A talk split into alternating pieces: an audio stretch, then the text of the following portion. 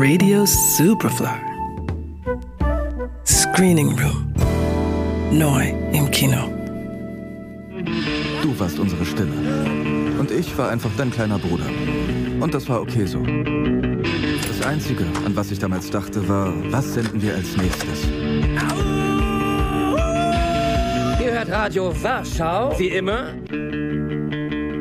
In einem französischen Provinzkaff betreibt eine Clique zu Beginn der 80er Jahre einen Piratensender. Während Jerome für die Show zuständig ist, ist sein kleiner Bruder Philippe der kreative Technik-Nerd. Die Leidenschaft für Musik eint sie alle, doch über ihren Köpfen hängt das Damoklesschwert der sogenannten Realität, auf deren Tagesordnung steht der Militärdienst. Willkommen in der französischen Armee, Philippe Pichon. Ich bin verliebt. Am liebsten würde Philippe den ganzen Tag auf dem Hinterhofdachboden verbringen, wo ihr Piratensender seine Station hat, und mit seinen Kassettendecks Aufnahmen machen. Doch macht der Stellungsbefehl da einen Strich durch die Rechnung. Der durchgeknallte Jerome und einige andere aus der Bande schaffen es, die Psychonummer durchzuziehen und untauglich eingestuft zu werden. Philipp allerdings nicht. Er wird in Berlin stationiert, wo er nicht nur Gelegenheit bekommt, den musikalischen Puls der Stadt zu fühlen, sondern auch durch Zufall in die Radioabteilung kommt, wo sich bald sein Talent als Audiokünstler zeigt. Besuch mich in Paris, wenn du hier fertig bist. Nicht Politik wird die Welt verändern, sondern Kunst, die Musik.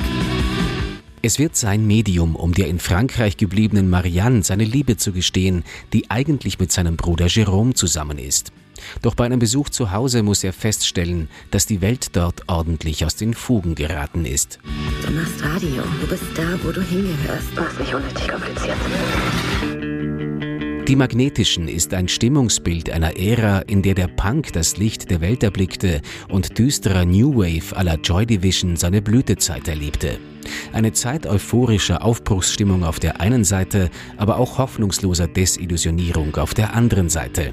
Und eine Zeit, in der der Musikgeschmack sehr viel über eine Person aussagte, wie Regisseur Vincent Mael Cardona sagt.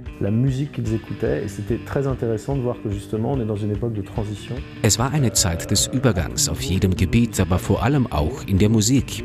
Das führte dazu, dass Menschen desselben Alters ganz verschiedene Musik hören konnten und das, was sie hörten, sehr viel über das aussagte, wer sie sind. Die Musik, die sie hörten, sagte sehr viel darüber aus, wie man der Welt begegnete. Dit quelque chose de notre rapport au monde. Et à ce moment-là, très fortement et, et, et de manière extrêmement euh, singulière.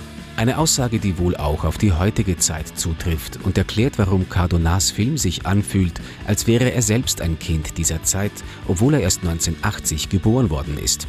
Seine liebevolle Inszenierung des analogen Audio-Equipments, bei dem Kassetten eine Hauptrolle spielen, nimmt einen auf eine nostalgische Zeitreise mit, die sein Ensemble kongenial unterstützt.